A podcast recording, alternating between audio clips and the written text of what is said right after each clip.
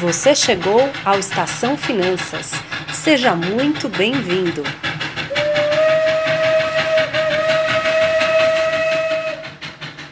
Olá, pessoal. Aqui é a Ana Breda. E aqui é a Ana Ruth.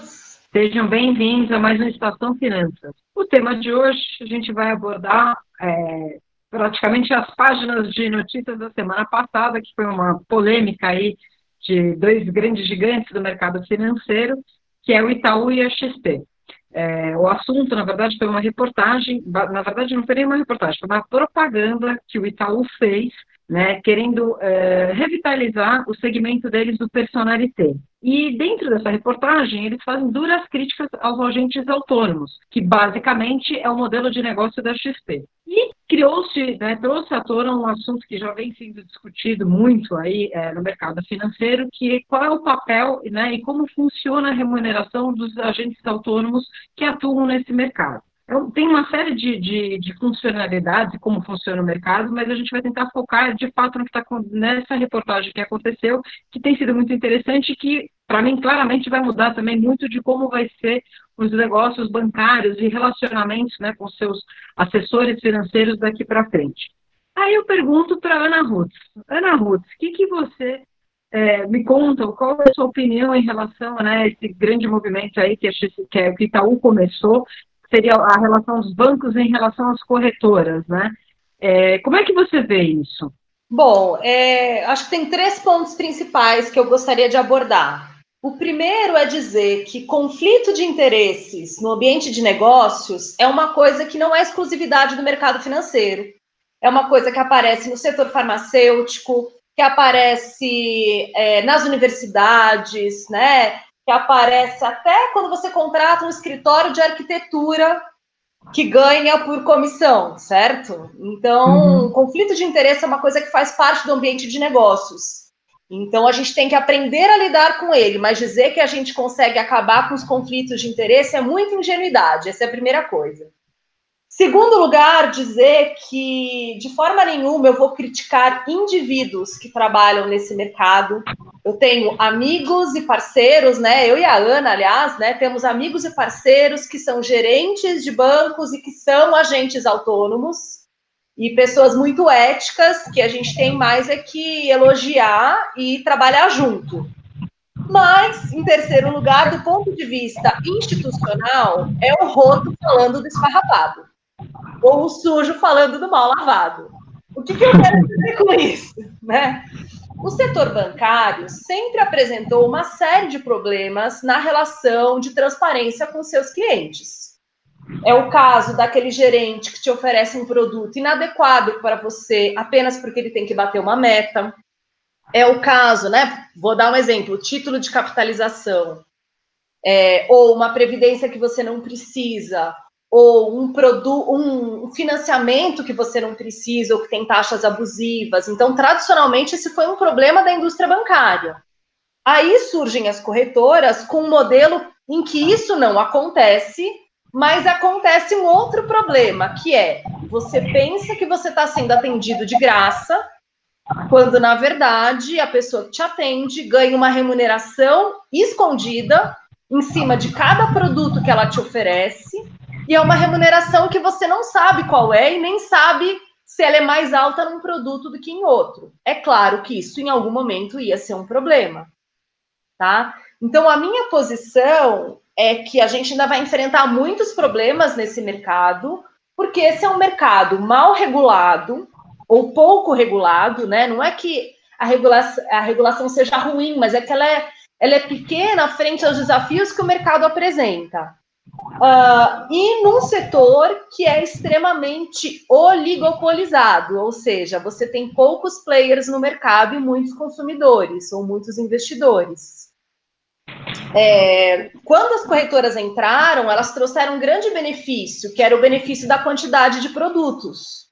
E aí elas podiam oferecer produtos melhores simplesmente porque elas tinham mais produtos. Só que agora os bancos, o Itaú, mas não só o Itaú, muitos bancos agora têm uma quantidade de produtos muito grande para oferecer. Então, por isso que eles estão contra-atacando, né? Nesse sentido, de dizer, olha, a gente tem menos conflito de interesse. Mas eu acho que a questão é muito mais complicada que isso, portanto, entendeu?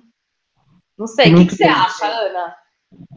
É, na verdade, eu acho que eu queria voltar um, um ponto atrás, que eu acho que algumas coisas são interessantes sobre esse assunto, né? É, para ficar claro, talvez, para as pessoas entenderem, dentro desse universo que a gente está falando e que está gerando essa polêmica toda, existem três agentes que são muito claros, né, no qual as pessoas devem já ter ouvido falar de alguma forma ou outra. Né? O agente autônomo é uma pessoa que ele é agente autônomo de investimento. Então, teoricamente, ele, tá, ele é permitido, né, é regulado pela CVM para ele poder vender algum produto para você. Né? E em cima disso, que nem a Ana Ruth colocou muito bem, ele é remunerado por esse produto que ele vende. Que hoje em dia, é, ninguém sabe quanto que esses agentes autônomos ganham com esses produtos que eles vendem, né? Isso acontece não só na XP, mas em qualquer outra corretora, qualquer pessoa que é agente autônomo, né? Vamos colocar assim também, vamos falar de uma forma mais ampla, né? Apesar da notícia ser Itaú versus XP, é, mas o agente autônomo funciona assim. Aí você tem o consultor financeiro. O consultor financeiro ele é remunerado pela, é, pelo aquele cliente que contrata ele, né? E aí você pode ter algumas formas de remuneração, mas é, via de regra o consultor financeiro é 100% remunerado pelo cliente. E você tem um gestor, no qual o gestor, basicamente, você investe naquele fundo e o gestor é remunerado pela taxa de administração, que é aquele fundo que a gente investe. Então, mas falando do nosso universo, que eu acho que é aí onde entram os bancos, a grande diferença, né, que nem todo mundo consegue perceber, é que o teu gerente do banco é uma pessoa que está lá para te atender, ela vai, vem, ela já tem um salário fixo, então teoricamente ela não deveria oferecer produtos diferentes ou ter alguma inclinação para te oferecer um produto ou outro, porque ela já recebe um salário fixo. Acontece que dentro do banco você também tem metas, né, de produtos que você tem que vender, que foi exemplo exatamente que a Ana Ruth colocou. Então, é, apesar de a pessoa já ser remunerada, de algum momento ela também pode ter uma influência de querer te oferecer algum produto porque ela tem metas para bater. No caso dos agentes autônomos, eles só são remunerados pelos produtos que eles oferecem. Essa, é, é, esse, esse, essa propaganda e tudo isso que está acontecendo vem muito em função também do, do momento que a gente está vivendo, né? No qual é, sabe-se que essa pulverização das corretoras, as chegadas, e aí a XP de fato capitaneou e liderou esse movimento de tornar acessível a pessoas normais, como nós, indivíduos é, comuns, digamos assim, a ter acesso a, a, produtos de investimento, fundos, que antigamente só as pessoas de alta renda, os muito ricos, tinham acesso. Né? Quando essa indústria de fundos de multimercados começou, que nem é tão recente assim, a gente está falando de 10 anos atrás, para vocês terem uma ideia, para vocês investirem num fundo de multimercado, antigamente o ticket era mínimo, era 50 mil, pelo menos. E hoje em dia, com 5 mil, mil reais, você já consegue investir num bom gestor, que antigamente só né, os, eh, os, de alta renda poderiam investir. Então, a XP ela teve, fez um trabalho incrível no, no, no, sentido de poder dar acesso a pessoas comuns, ter, eh, né, a, a acesso a não só a gestores, mas a distribuição de produtos, que é o que acabou acontecendo depois nos bancos. O que, que eu acho que é muito importante ter muito claro, e aí eu volto para aquilo que a gente sempre fala, Ana, é o autoconhecimento, porque, na verdade, não existe certo e errado, existe aquilo que te faz sentido naquele momento. Quando a gente fala de ter autoconhecimento e a gente insiste nessa questão da educação financeira, é para as pessoas entenderem como é que funciona né, o, o, modelo de negócio de cada casa. Uma vez que você entende como, é, como funciona, você pode ver se te faz sentido ou não. Porque, de fato, depende muito do que, que você está procurando, né? Dentro de um assessor de investimentos, o que, que ele vai te fazer? É, o escopo de trabalho ele é amplo. E aí, o que eu acho que é cada vez mais importante, as pessoas entenderem o que, que elas estão buscando para ver se faz sentido você ter um agente autônomo e entender como ele te cobra, ou você ter um consultor financeiro, ou você simplesmente deixar o seu dinheiro no banco. É, eu acho que esses pontos são relevantes porque muitas pessoas elas nem sabem né, que os agentes autônomos, ou os que são, trabalham em corretoras, eles são remunerados pelo que eles te oferecem. É, porque a própria. De... Acho que essa é uma das críticas, né? Porque a própria propaganda da XP era na linha de assessoria de graça.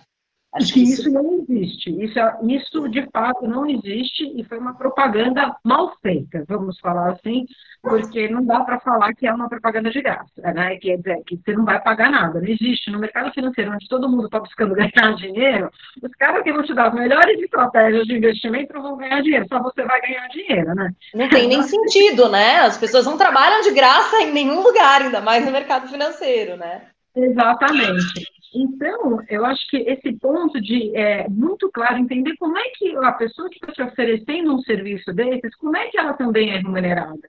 E a hora que você entender como ela é remunerada, cabe a você, e quanto mais você conhecer o que te faz sentido ou não, e entender como é que funciona a indústria, avaliar se aquela forma de remuneração atende os seus interesses ou não. Perfeito. Quer dizer, eu acho que tem duas coisas, né? De um lado, eu acho que as agências reguladoras têm sim que melhorar esse mercado. Sim. Porque não é todo mundo que tem informação, essa que é a verdade. Acho que a gente está fazendo aqui um esforço, assim como outras pessoas têm feito esforços de divulgação, né? É, mas a maioria das pessoas ainda não tem informação, então as agências reguladoras elas têm que proteger o pequeno investidor. Agora, para quem nos ouve, por outro lado, vocês têm condições, sim, de fazer isso que a Ana Breda está falando, né? De olhar para os modelos e ver que modelo que me atende melhor. E, e conversando com as pessoas, conhecer dentro desse universo de agentes autônomos, a gente tem sim pessoas que são muito boas, que podem ajudar uh, o pequeno investidor, desde que ele também seja informado uh, e saiba que perguntas fazer, né? Eu acho que é um pouco por aí. É fazer Exato. as perguntas corretas, né? E aí, é, é, fazer as perguntas corretas e, e que é isso que a gente está tentando, né? É explicar, é passar para como é funcionam os modelos de negócio para a gente poder ter mais poder crítico e avaliar. Eu acho Perfeito. que até uma dica que eu acho que eu ia te pedir para você dar uma dica, que eu acho que você sempre tem boas dicas, mas uma delas que eu já colocaria aqui é justamente é, entender. A primeira coisa que a gente tem que fazer quando alguém quer fazer um negócio conosco é entender como é que vai ser a nossa negociação. Tá, então se eu vou te contratar para alguma coisa, voltando até como você colocou os exemplos, escritório de arquitetura, seja lá o que for, o conflito de interesses, ele é natural ele é inerente à vida de um ser humano. Existem os conflitos de interesse que você deixa claro e resolve eles, porque todo mundo tem algum interesse, né? O importante é que o, o interesse comum seja maior do que o interesse individual, no qual sempre as duas partes que estejam envolvidas, ou todas que estejam envolvidas, todo mundo sai ganhando. Eu acho que o objetivo é entender que quando existe um conflito, não é porque existe uma questão que você vai deixar de fazer, é entender ela e ver Exato. como a melhor que atende a todos. Então, acho que, é, respondendo a sua pergunta, acho que essa seria a dica final. Enquanto a gente não tem uma regulação melhor, faça você mesmo esse trabalho de entender o que, que é melhor para os teus objetivos e se informar o máximo possível antes de investir. E aqui eu aproveito e peço para os nossos ouvintes deixarem, é, responderem lá no nosso Instagram, do Estação Finanças, ou no Instagram da Rádio Bis, como é que você prefere investir em grande banco, em corretora, um pouco em cada um. Responde lá no nosso Instagram, uh, que a gente está bem curioso, a gente quer saber como é que como é que vocês estão vendo essa situação. Por hoje é só, pessoal. Um grande abraço e até a próxima. Tchau. Termina agora Estação Finanças. Muito obrigada e até a próxima parada.